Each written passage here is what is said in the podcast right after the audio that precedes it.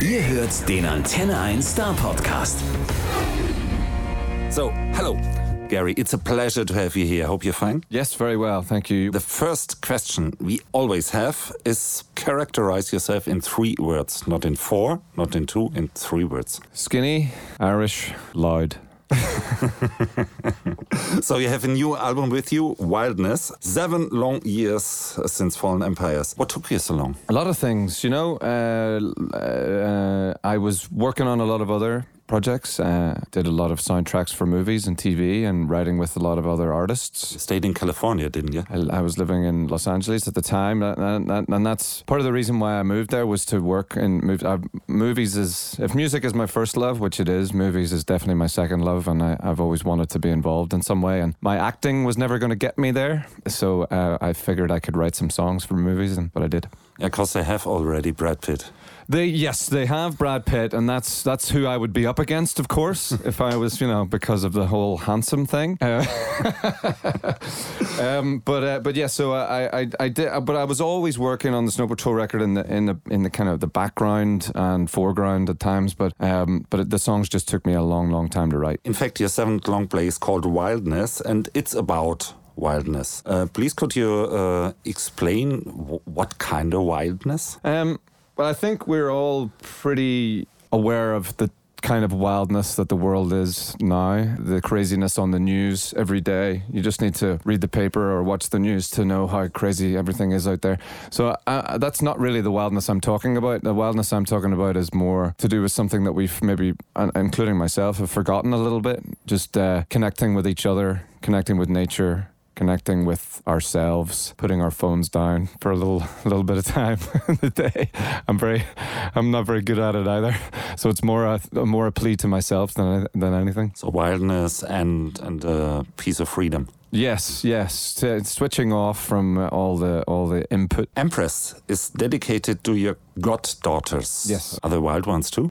Yeah, well, actually, they're very sensible. Um, although uh, I have six god kids, um, uh, and two of them, uh, Betsy and Esme, are Jacknife Lee's daughters. Um, so that he's our producer. He's been our producer for a long time.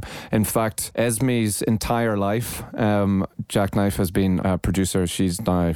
15 um so uh so it's been a long time. I've known her since she was born. And um you, but both betsy who's 17 and, and esme are just incredible girls. They're very musical. They're very switched on with the world. They they care about what's happening in the world. They um they care about uh, sort of uh, social issues, and they also are extremely talented. Betsy, uh, uh, the eldest, is a professional or semi-professional surfer, and she has been since she was 14. So, so they're um, they're extraordinary girls, and yeah, they kind of just inspired me to write something about seeing the world the way they did. Because I'm from a place, I'm from Northern Ireland. It was a very closed society when I was growing up. We were there was a civil war. Um, we we didn't really look outside of Northern Ireland. All the news was about what was going on in Northern. We had enough news. Um, uh, the, uh, to not worry about the world. Um, so I didn't really live in the world. I lived in Northern Ireland, um, and they've grown up very much in the world. And I would, I was sort of seeing myself through their eyes, like being their age and seeing the world the way it is, and how how, how maybe I would react, and and because the way they can they conduct themselves is you know very powerful, beautiful. And so they gr- uh, grew up in a complete other way than you, because it, Yeah. it's another time. Yeah, yeah, for sure. Are you a family man? Yes, I don't have any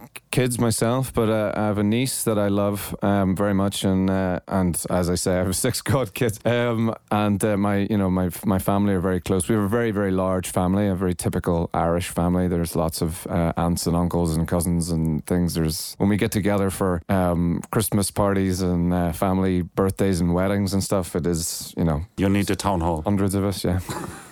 Um, another uh, song is Soon, a very beautiful and at the same moment a very sad song. Maybe you can tell me something about it. Sure. Yeah. Soon is about my dad. My dad is uh, my dad was diagnosed with dementia uh, three years ago, but was presenting symptoms for longer than that. And uh, it's really about it's about him, and it's about more more. It's about myself and him and my dad. You know, growing up together, um, trying to reconnect with my father, the kind of the hero, the lion that he was, um, and uh, uh, and sort of see him that way and and uh, kind of eternally. You know, that's that's the kind of way that he is in the song. He's not losing his memory. He is a man always, uh, forever, uh, heroic and strong. As he was when I was a kid. So, is it difficult to perform those songs? It was the, we've only performed soon once uh, live, and that was in Belfast. Uh, so the, that's the nearest city to my hometown, and uh, uh my mum and dad were there. Um, and yeah, it was emotional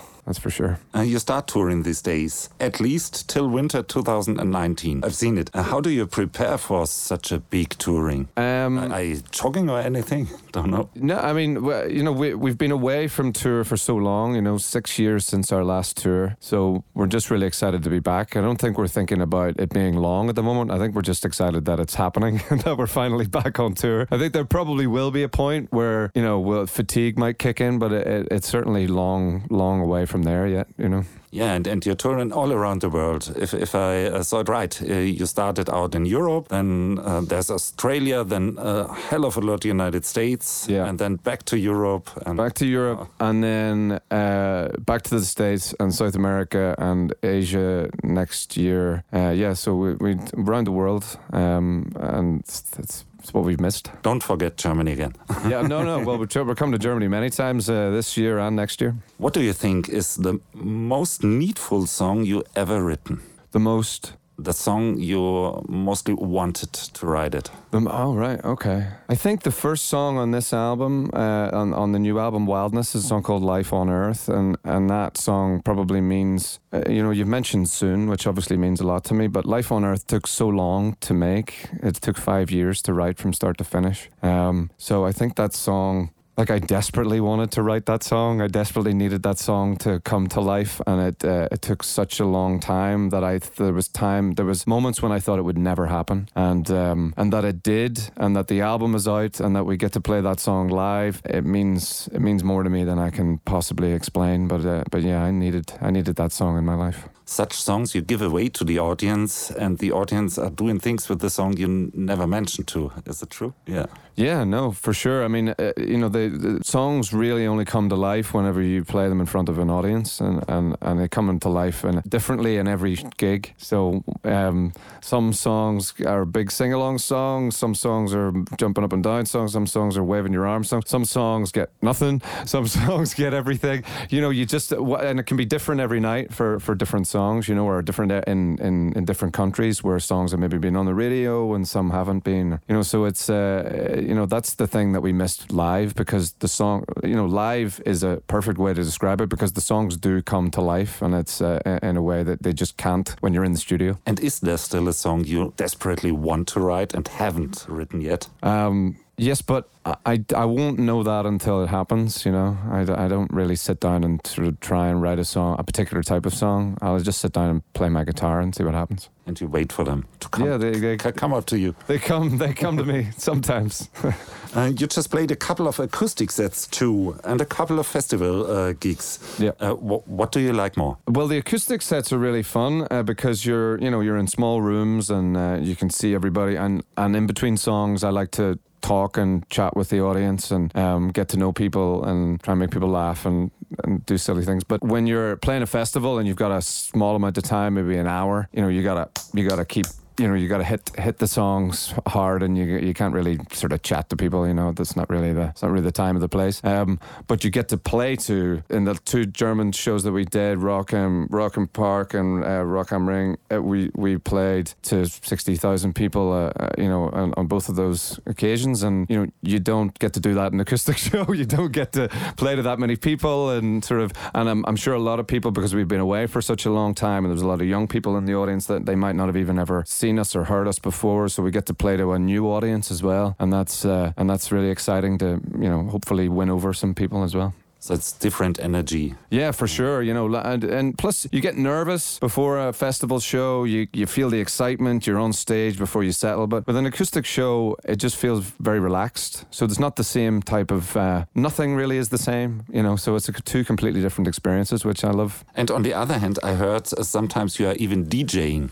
yeah, I used to. For 15 years, I DJed. Um, what, what what kind of music do you? Dance play? music. You know, like electro, uh, uh soul music, funk hip hop. Um, I DJ'd in Ibiza. I DJ'd in Tokyo, New York, LA. I mean, I've DJed all over, all over the world. It was Tom Simpson who used to be in Snow Patrol. He was in Snow Patrol for 17 years. He was a DJ before he joined the band, um, and for since he was a teenager. So that was the world that he came from. He came from the dance music world. So he taught me about dance music, and I taught him about indie and rock music. And so uh, I went and DJed with him, and he came and joined the band for us. And we both got an education. And so uh, you're doing everything of uh, about music, because uh, even wrote reviews about music. Yeah, I used to write. Uh, I used to write for um, Q magazine and some other publications. Yeah. Let's be honest. Are you a brutal? No. And a hard critic? No, no. I, I couldn't be. I couldn't be a, a full time rock journalist because you know I think you have to you have to be honest about the things that you don't like, and I I don't want to put that negativity out into the world. Yes, there's a lot of things that I don't like. Of course, there is. Everybody in the world likes things and doesn't like things, but I don't want to talk about the things I don't like. It just, I don't want to put that negativity out there. And as a journalist, you have to be honest. Um, well, the best journalists are honest, they're not brutal. Um, but uh, uh I, I, just wrote about the albums that I liked. I, got, I got that opportunity because the magazine asked me to write for whatever album I wanted to write about. So um, I just picked ones I liked. You ever tried out to write about your album? No, no, I don't think I could do that. It would be brutal. Uh, yeah, well, the things going on inside my head about the about the the stuff that I you know making you know at the time in the studio. I'm very I'm I'm I'm very self critical, so I would be my my own worst critic. Yeah, for sure. Let's talk about fun imagination. If you could, uh, for for example, uh, choose your own favorite support act, who who who should it be? Well, um, there are some incredible. Beside Nirvana, of course. Beside Nirvana. well, I mean, I, I, you see, uh, you're talking about. You see, my immediate thing goes. Well, I can't pick anybody that we should be supporting. You know, like I can't pick anyone that we, you know, we we would be. Um, you, you, you can pick pick up whoever you want. I can pick anybody. Yeah, of All right, but I feel I feel bad about uh, putting anybody uh, below us that should be above us. But uh, but um, beside you. Uh, yeah, let, us say my favorite band that I would like to support. um, I would love to. I don't know. I think Stevie Wonder. I, I just uh, if I could build a perfect festival, it would be Stevie Wonder would be the headline act, um, and uh, um, Bon Iver would be in there for sure. Um, the National would be in there for sure. Um, Neil Young. I know I'm picking a lot of bands. You told me to pick one, but um, and you know there would be another stage with a bunch of great DJs on it. You know, Carl Cox would be headlining up that because he's just the most um, incredible DJ I think I ever saw when I was uh, when I was growing up. I would buy some tickets for that festival. yeah, it sounds like fun. yeah, really. it's, it seems like. What was the first song you ever bought with your own money? The first song I ever bought with my own money. Um, I think it was probably Michael Jackson. It would be my, it would be Michael Jackson, and it would probably be. I mean, I bought with my own money. It wouldn't have been Thriller because I would have been too young. I wouldn't. My own money. No Christmas gift. My own money. No Christmas gifts. It has to be my own money. yeah. So like, it can't be pocket money saved up. No, because that comes from my parents. Okay, so the first album I bought with my own money, I would have been in. I would have been into rock music by the time because I grew up listening to Madonna, Michael Jackson. Uh, uh, things like that, pop music. And then I moved on to rock music when I was a teenager. My own money from like when I had like a paper round um, would have been maybe Iron Maiden, Number of the Beast, maybe. Yeah, we all did this. Iron Maiden, an Iron Maiden album, uh, Iron Maiden album for sure, um, or Anthrax or Metallica. It would be a heavy, heavy rock album for sure. Metallica, Iron Maiden, or Anthrax, one of those. And back to your own music. Now the record's uh, out, and, and, and you're playing your concerts. And after that, have have have you plans after the tour?